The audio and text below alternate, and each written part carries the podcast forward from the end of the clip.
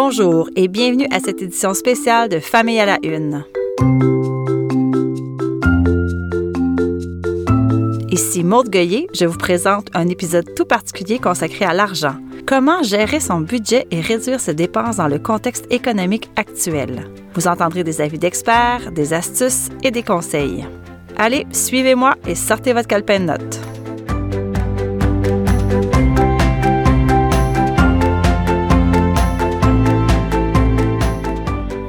2022 a été difficile sur le portefeuille des familles au Québec. L'inflation a atteint des sommets et cela a entraîné des hausses de prix. Imaginez du jamais vu en 40 ans. Vous avez peut-être fait un saut, comme moi, cette année en allant à l'épicerie. Du céleri à 6 un chou-fleur à 8 du bœuf haché à 15 le kilo et du lait à 2,15 le litre. Parmi toutes les dépenses qu'une famille peut faire, celle liée à l'alimentation a fait particulièrement mal cette année. Mais ce n'est pas la seule dépense variable de notre budget qui a connu une augmentation spectaculaire. Les vêtements, les activités, les sorties, l'essence, tout coûte plus cher. Même les dépenses dites fixes, celles qui reviennent mois après mois, ont elles aussi bondi. Je pense au logement, au forfait pour notre téléphone, pour Internet et pour la télévision. J'aimerais vous annoncer de bonnes nouvelles et vous dire que cela va se tasser. Malheureusement, la flambée des prix et le casse-tête que cela implique pour nous risquent de se poursuivre, du moins pour le début de l'année 2023.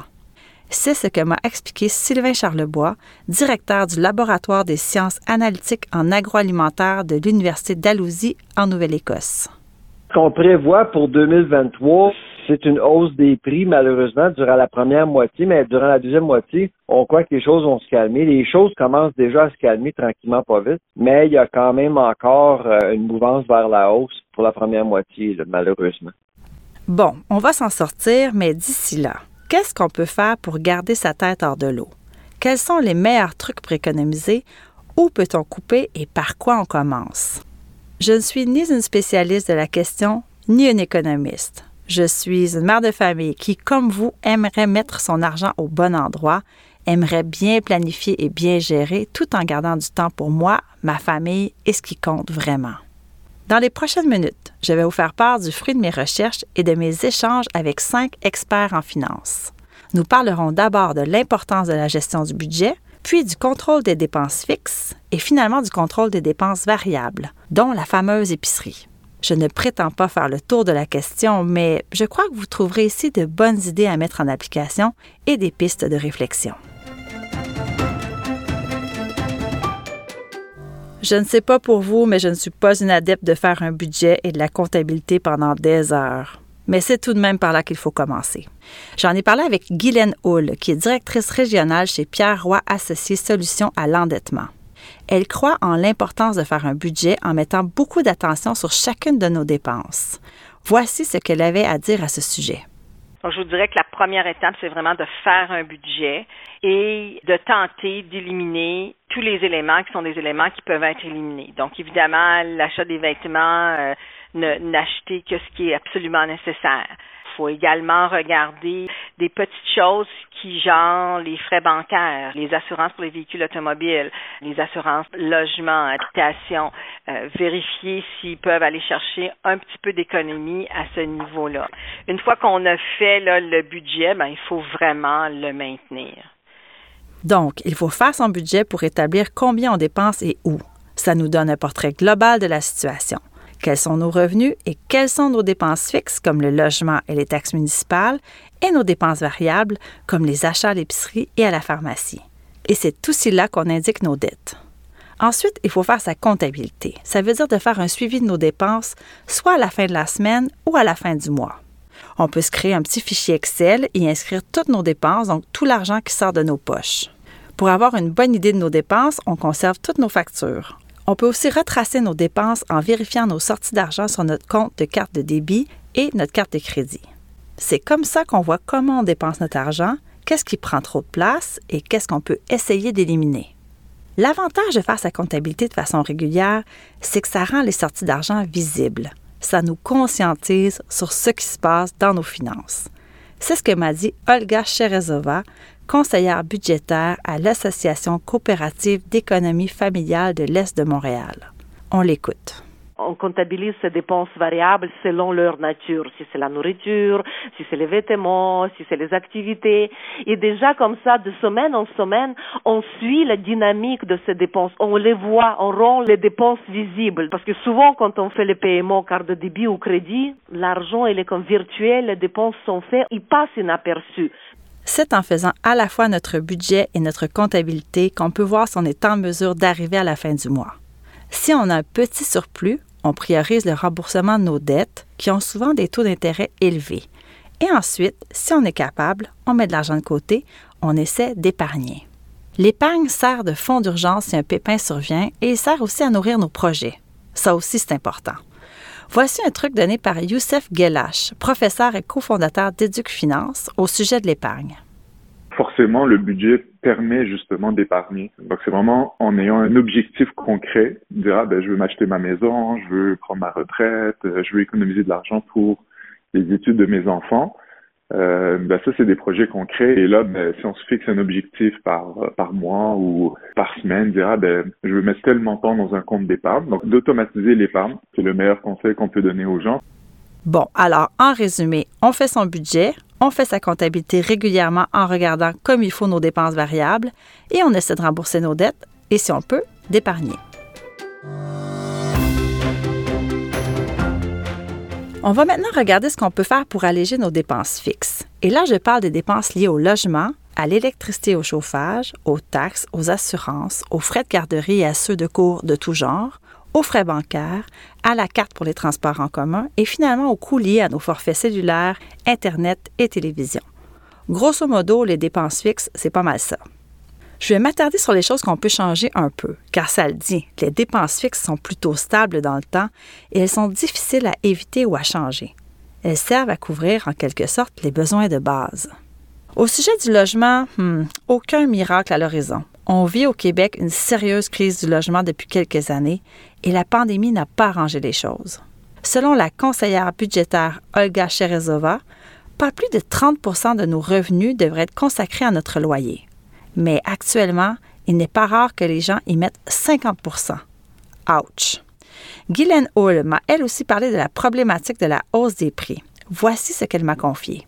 Pendant plusieurs années, je disais aux gens, essayez d'allouer un quart à un tiers de vos revenus nets au loyer, mais honnêtement, ça ne peut plus être véridique. Avec le prix des loyers, si on parle pour les gens qui sont à Montréal, c'est pratiquement impossible. Voici quelques trucs pour économiser sur le logement. S'il y a des coopératives d'habitation dans notre ville, on peut s'inscrire sur la liste pour y avoir accès. Si c'est possible, selon notre type de logement, on peut prendre un ou des colocataires. Certaines mères monoparentales, par exemple, font le choix de partager un logement et elles peuvent s'entraider aussi, en plus de partager certaines dépenses communes. Pour faire un peu de sous pendant nos vacances, par exemple, on peut tenter de sous-louer notre logement et parlant de vacances, on peut faire un échange de maison pour voyager à petit prix. Et finalement, une autre solution un peu plus drastique est de déménager. Ça coûte moins cher d'habiter certains quartiers ou encore de s'éloigner des grands centres urbains. Parlant de logement, il y a aussi quelques astuces à mettre en place pour alléger sa facture d'électricité de chauffage. Je vous en refile quelques-unes. Réduire la durée des douches, éteindre les appareils qu'on n'utilise pas, laver ses vêtements à l'eau froide, utiliser un sèche-linge ou une corde à linge plutôt qu'une sécheuse, ne pas rincer la vaisselle à l'eau chaude avant de la mettre au lave-vaisselle, ne pas ouvrir la porte du four pendant la cuisson, diminuer la température de la maison d'un degré et la nuit, même, on peut la baisser de 3 degrés. Ce ne sont que quelques exemples, vous en trouverez plein d'autres sur le site d'Hydro-Québec. Et ça peut sembler de petits riens, mais c'est l'accumulation de tous ces petits trucs qui font une différence sur la facture d'électricité. Toujours du côté des dépenses fixes, il est bon de vérifier une ou deux fois par année les montants payés pour l'ensemble des forfaits pour les services de télécommunication à la maison, soit le téléphone cellulaire, le forfait Internet et la télévision. Et il ne faut pas hésiter à décrocher le téléphone et à négocier. C'est ce que conseille Youssef Gelash d'Éduc Finance. On l'écoute. Première étape, moi je dirais, c'est vraiment de faire la liste des dépenses fixes et de re-questionner en fait chacune des dépenses. Donc euh, souvent on voit que les gens ben, prennent pas le temps de négocier leur forfait euh, internet, téléphone, euh, les assurances. Avant de signer ce genre de contrat à long terme, Guylaine Hull de la firme Pierre Roy Associés Solutions à l'endettement avait une mise en garde à faire. des contrats d'Internet en général, les contrats de téléphone en général, faire attention à ces contrats-là, toujours reviser le tarif que l'on paie, je vous dirais, annuellement, puis d'essayer de bénéficier des avantages qu'ils offrent aux nouveaux clients, mais pas à nous parce qu'on est avec eux depuis 20 ans, exemple. C'est ça, c'est du classique des grandes compagnies. Même chose pour les assurances. Tous les experts consultés recommandent d'être bien à son affaire et de faire le suivi auprès de sa compagnie d'assurance habitation ou automobile une fois par année. Il faut vérifier ce qui est inclus, si on a le meilleur forfait. Penser à notre situation aussi. Est-ce qu'elle a changé du côté personnel ou professionnel? Bref, l'erreur est de ne rien faire, rien dire et que le renouvellement se fasse automatiquement. Je sais, je l'avoue, ce ne sont pas des démarches vraiment amusantes à faire, mais elles peuvent réellement nous faire sauver de l'argent. Et je ne vais pas vous surprendre en vous disant que c'est aussi le cas des frais bancaires. Ce sont de petits montants que l'on paie au fil des mois, des petits montants presque cachés qui peuvent faire de grosses économies au fil des années. Donc, si je résume, en ce qui concerne les dépenses fixes, c'est une bonne idée de consacrer environ 30% de ses revenus nets à son loyer, même si on sait que dans la situation actuelle, c'est peu réaliste, on essaie de baisser notre facture de chauffage et d'électricité en contrôlant leur utilisation et on n'hésite pas à décrocher le téléphone pour négocier nos forfaits téléphone, Internet et télé, tout comme nos contrats d'assurance et nos forfaits bancaires. Ça y est, j'en suis maintenant à l'étape des dépenses variables, dont la fameuse épicerie. Pourquoi entend-on autant de trucs et conseils quand il est question de nos achats au supermarché? C'est simple, parce qu'il s'agit de la plus grosse dépense variable. Heureusement, elle est modulable. On peut avoir le contrôle sur l'argent qu'on y met, contrairement par exemple au loyer, où un montant est fixé et ensuite on ne peut pas y faire grand-chose. Par exemple, saviez-vous que selon la journée et même l'heure de la journée où vous vous rendez à l'épicerie, les prix peuvent changer? C'est ce que m'a dit Sylvain Charlebois, économiste. Une chose que les gens réalisent peut-être pas, c'est que la dynamique de marché a changé complètement comparativement à il y a quelques années. Euh, vraiment, les prix euh, changent en fait à chaque jour. Et des fois, les prix vont changer euh, d'heure en heure aussi. Par exemple, d'aller visiter les commerces les mardis et les mercredis, normalement, il y a plus d'aubaines. Et le dimanche, si par exemple on, ne peut pas s'absenter la semaine, là, pour commencer, j'aimerais vous rappeler de petits trucs pour économiser à l'épicerie, des trucs que vous connaissez sans doute déjà, mais je me fais un devoir de vous les dire à nouveau.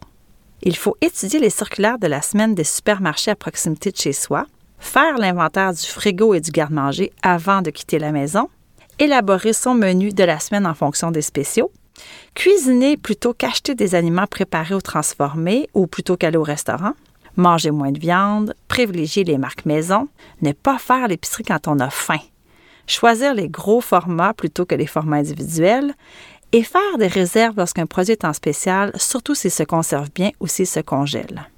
Et le plus important dans tout ça, faire une liste et s'y tenir. J'ai parlé à Caroline Cadorette, une spécialiste du couponnage, qu'on appelle aussi le couponing en anglais, et qui est une mère de famille propriétaire de service de garde en milieu familial.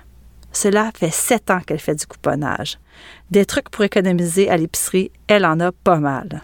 Elle tient d'ailleurs la page Facebook Couponisée à l'année qui compte plus de 27 000 membres.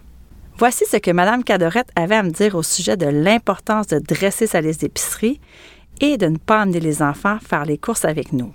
Moi, je mets beaucoup l'emphase sur important de se faire une liste. Quand on est capable de laisser les enfants à la maison, de pas y aller à l'heure du souper, là, quand vous allez chercher vos enfants à garderie, ils ont faim, ils sont plus énervés, ils sont, ils sont canins, ils ont, ils ont beaucoup d'énergie. C'est pas le temps d'aller faire les petits avec eux autres. Allez les faire souper, à la limite, si vous n'êtes pas capable, c'est comme moi, j'étais monoparental, j'avais comme pas le choix de les traîner avec moi, traîner-leur un petit quelque chose, un petit jouet, puis suivez votre liste à la lettre. Suivre sa liste à la lettre, ça veut dire de ne pas acheter de façon compulsive des aliments dont on n'a pas besoin. Sauf que c'est aussi le fun de se gâter des fois. Et c'est là que l'utilisation de coupons peut être une bonne stratégie. Caroline Cadorette estime qu'elle a économisé plus de 120 000 sur 7 ans en les utilisant de façon judicieuse. Bref, c'est une pro. Voici quelques-unes de ses stratégies. Elle épluche les circulaires via les applications gratuites Reebee, je vous l'appelle R-E-E-B-E-E, -E -E, Flip, qui s'écrit F-L-I-P-P, ou Firefly. Donc Fire, F-I-R-E, Fly, F-L-Y. Donc, ce sont trois applications gratuites. L'avantage, elles sont accessibles avant les circulaires en version papier que l'on reçoit à la maison. Et donc, on peut dénicher les spéciaux à l'avance. Cela permet de mieux planifier ses repas et de mieux planifier également quels coupons serviront à quel achat. L'objectif de Caroline Cadorette est toujours d'appliquer ses coupons sur des items déjà à très bas prix. C'est là, dit-elle, que ça devient vraiment avantageux. Chez elle, l'épicerie coûte environ 100 dollars par semaine pour, tenez-vous bien, environ 10 personnes. Et où les trouve-t-on ces fameux coupons? Un peu partout, dans les supermarchés, les pharmacies, à l'intérieur des pages de journaux ou de magazines, dans les publics-sacs, au kiosque de salon aussi. Selon Caroline Cadorette, il faut simplement être à l'affût. Elle recommande aussi d'appeler les entreprises directement pour démontrer notre intérêt à recevoir des coupons. Cette démarche est très efficace et très payante selon elle. On l'écoute à ce sujet. On appelle Flamingo, on dit garde, moi je une famille de deux adultes, deux enfants, on aime vos produits. Est-ce que c'est possible pour vous de nous envoyer des coupons? Parce que le prix de vos produits a augmenté, puis bon, l'inflation, puis tout ça. Puis les compagnies, ils nous envoient des coupons. Fait qu'il faut vraiment les appeler. Tous les produits qu'on consomme, en fait, dans notre maison, puis les produits qu'on aime, cet expert du couponnage utilise aussi la promotion appelée les imbattables, offerte chez Maxi et Tigre Géant. À noter que les épiceries IGA font aussi les imbattables, mais seulement sur les articles affichés en circulaire avec la pastille prix imbattable. Les imbattables, c'est en fait une stratégie des commerçants d'ajustement de prix. Ça veut dire que si on achète à ce magasin un item qui est moins cher ailleurs et qu'on en apporte la preuve, une circulaire par exemple, le détaillant va nous charger le même prix. L'avantage ici est qu'on n'a pas à se déplacer à un autre endroit. Il y a donc une économie de temps et d'argent pour l'essence non utilisée. À noter qu'il vaut toujours mieux s'informer avant chez le détaillant pour voir de quelle façon la politique est appliquée. Par exemple, un commerçant peut avoir établi qu'il accotait les prix de ses concurrents qui sont situés seulement dans un rayon de 2 km. Une autre belle façon de sauver de l'argent à l'épicerie est d'utiliser les programmes de fidélisation, par exemple la carte de points chez Métro. Les points accumulés se traduisent en argent sous forme de bons que l'on reçoit au trimestre. Mais selon Caroline Cadorette, il y a une adhésion à une carte en particulier qui vaut la peine. Voici laquelle. La carte PC Optimum, elle est très payante. Moi, c'est une, carte que j'utilise beaucoup. On a des offres qu'on peut télécharger à toutes les semaines, puis on a quatre offres à tous les mercredis soirs jusqu'à minuit qu'on peut télécharger, qu'on peut reporter en fait pour la semaine d'après. Selon une enquête réalisée par Protégez-vous en 2020, la carte Optimum est effectivement la plus intéressante sur le marché. Elle ferait économiser 100 dollars par tranche de 2828 dollars dépensés. On peut utiliser la carte Optimum chez Maxi, Provigo, Pharmaprix et Esso. Il y a d'autres façons d'économiser pour se nourrir. Cela demande un peu plus d'effort et de temps, mais je tiens à vous en glisser un mot au cas où vous ne connaissiez pas ces options. Tout d'abord, visitez régulièrement les sites de vos commerçants favoris. Vous pourrez dénicher des informations intéressantes, comme par exemple des recettes faites à partir des spéciaux de la circulaire. Les applications comme Food Hero et Flash Food permettent d'acheter à faible coût des aliments sur le point d'être périmés dans les épiceries. Cela permet de bénéficier de rabais allant de 25 à 60% en plus de lutter contre le gaspillage alimentaire. Et le saviez-vous, on estime que près d'un tiers de tous les aliments produits dans le monde ne sont pas consommés. Dans le même ordre d'idée, les applications Sauvegarde et Too Good To Go permettent aussi d'acheter des aliments qui approchent la date de péremption à prix réduit, mais plutôt dans les restaurants, cafés, fruiteries, pâtisseries, etc., bref, dans des petits commerces d'alimentation. Qui sait si votre boulangerie du coin ne participe pas à cette initiative? Il me reste deux petites choses à vous mentionner au sujet du budget alloué à l'épicerie. La première vient de la conseillère budgétaire Olga Cherezova, qui va d'un très bon conseil pratico-pratique lorsqu'on se rend à l'épicerie. Voici ce qu'elle m'a expliqué.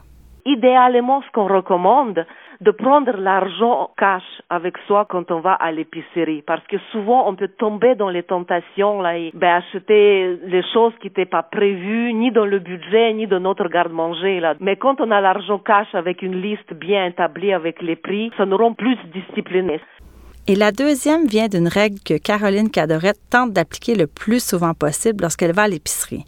Elle l'appelle sa règle des 99 cents. Voici ce qu'elle avait à me dire à ce sujet. Essayer le plus possible les fruits, les légumes quand on est capable. Moi, je l'appelle ma fameuse règle de 99 cents. À l'été ou au printemps, là, tu sais, quand les fruits, les légumes, ils viennent à 99 cents la livre ou 99 cents l'unité, exemple, une mangue coûte 99 cents, ben go, on achète, on achète deux, trois, on la met dans notre panier. Voilà, il y a tant de choses à dire sur les économies à faire à l'épicerie, je pourrais continuer, mais disons que c'est un bon début. Et n'oubliez pas, plus vous passez de temps en magasin à suivre votre liste, à comparer et à faire des choix réfléchis, plus vous risquez d'épargner. La visite moyenne en épicerie de 22 minutes m'a souligné l'économiste Sylvain Charlebois. Or, c'est quand on est pressé à la course qu'on risque de dépenser le plus. Alors, respirez et prenez votre temps. Donc, en résumé, au sujet du poste alimentation de votre budget, consultez les circulaires, faites votre liste de menus, dressez une liste de ce que vous souhaitez acheter à l'épicerie et tenez-vous-en à cette liste. Utilisez tous les moyens mis à votre disposition pour économiser, que ce soit les coupons, les programmes de fidélisation, les sites web des commerces et les applications anti-gaspillage. Et finalement, allez à l'épicerie sans enfants, sans avoir faim et prenez votre temps. Parmi les dépenses variables, soit celles sur lesquelles on a le contrôle, il n'y a pas que l'épicerie. Il y a aussi les vêtements et les loisirs. Ce sont les deux derniers éléments sur lesquels je veux attirer votre attention parce qu'on va se le dire, on peut dépenser pas mal d'argent sur ça quand on est parent. D'abord, du côté des vêtements, c'est une bonne idée de favoriser les achats seconde main dans des boutiques comme Renaissance, Village des Valeurs, Armée du Salut et les friperies aussi. On peut également surveiller les bazars dans notre secteur et fouiller les sites de vente comme Marketplace et Kijiji. Il y a de belles trouvailles à faire, surtout en ce qui concerne les vêtements pour enfants, peu portés et peu usés. Une autre mine d'or, les pages Facebook de parents de notre municipalité ou de notre quartier. Les communautés y sont souvent très actives, entre autres pour la revente d'articles de bébés et de tout petits. L'avantage, c'est que les vendeurs sont à proximité et qu'ils sont généralement ouverts à la négociation. Certaines grandes marques se sont mises à la revente ou à la vente de vêtements seconde main comme H&M et Sourimini. Sinon, la plupart des boutiques possèdent un petit coin liquidation, souvent situé à l'arrière de la boutique. On commence en magasinage de ce côté. De plus en plus d'applications voient le jour pour acheter des vêtements usagés comme Vinted et bonmagasinage.com. Par contre, il faut souvent compter des frais de livraison assez élevés et les aubaines ne sont pas toujours aussi alléchantes qu'elles en ont l'air. Bref, il faut consacrer temps et énergie pour économiser au rayon vêtements. Le meilleur truc que j'ai trouvé personnellement à ce jour, ça reste l'échange entre amis ou entre membres de la famille. Simple, convivial et bon pour l'environnement. Dernière chose dont il faut parler, et ça me semble essentiel, ce sont les loisirs. Quand on a des enfants, on veut les occuper, sortir un peu, faire des activités en famille, bref, avoir du plaisir ensemble. Mais de ce côté aussi, les prix ont explosé. L'idéal est de repérer les activités gratuites près de chez soi. Les services publics sont de bons repères. Je pense aux bibliothèques, aux piscines, aux arénas, aux parcs et aux maisons de la culture. On y offre régulièrement des activités destinées aux familles ou pour les enfants par tranche d'âge. Et détrompez-vous si vous avez un préjugé défavorable, l'offre y est variée et elle se renouvelle sans cesse. Les cinémas, tout comme les musées, proposent des journées à prix réduit, ce qui est avantageux pour les familles. Dans les musées, cela inclut parfois des ateliers de création pour les tout-petits. Aussi, le gouvernement a annoncé récemment une chouette initiative dans les parcs nationaux de la CEPAC, soit l'accès gratuit deux jours par semaine jusqu'au printemps. Il sera intéressant de voir si cette offre se poursuivra dans le temps. Internet regorge aussi de ressources pour trouver des activités gratuites à faire en famille, comme les sites quoifairerenfamille.com et vifamagazine.ca.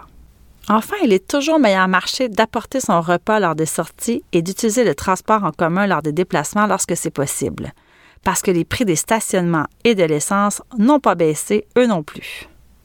En résumé donc, pour ce qui est de l'achat de vêtements, on pense seconde main et échange et on retient que c'est en guettant les aubaines et en se rendant souvent sur le site de notre choix ou à notre friperie préférée qu'on risque de trouver de belles aubaines.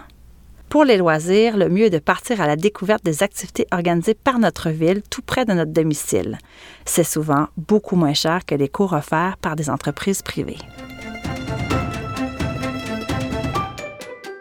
Il y a évidemment d'autres dépenses que l'épicerie, les vêtements et les loisirs qui entrent dans les dépenses variables de notre budget. Je pense par exemple aux achats à la pharmacie, aux services comme le dentiste ou la coiffeuse, aux liés aux animaux domestiques, aux cadeaux et aux dons. Et il reste l'argent dépensé pour les vacances qu'il faut idéalement mettre de côté au fil des mois si on est capable de le faire. J'espère qu'avec toutes ces informations, de la gestion du budget au contrôle des dépenses fixes et variables, avec une attention particulière portée aux dépenses liées à l'alimentation, vous traverserez les prochaines semaines et les prochains mois avec un peu plus d'outils, d'idées, de ressources et surtout de sérénité. Merci d'avoir été à l'écoute et à bientôt.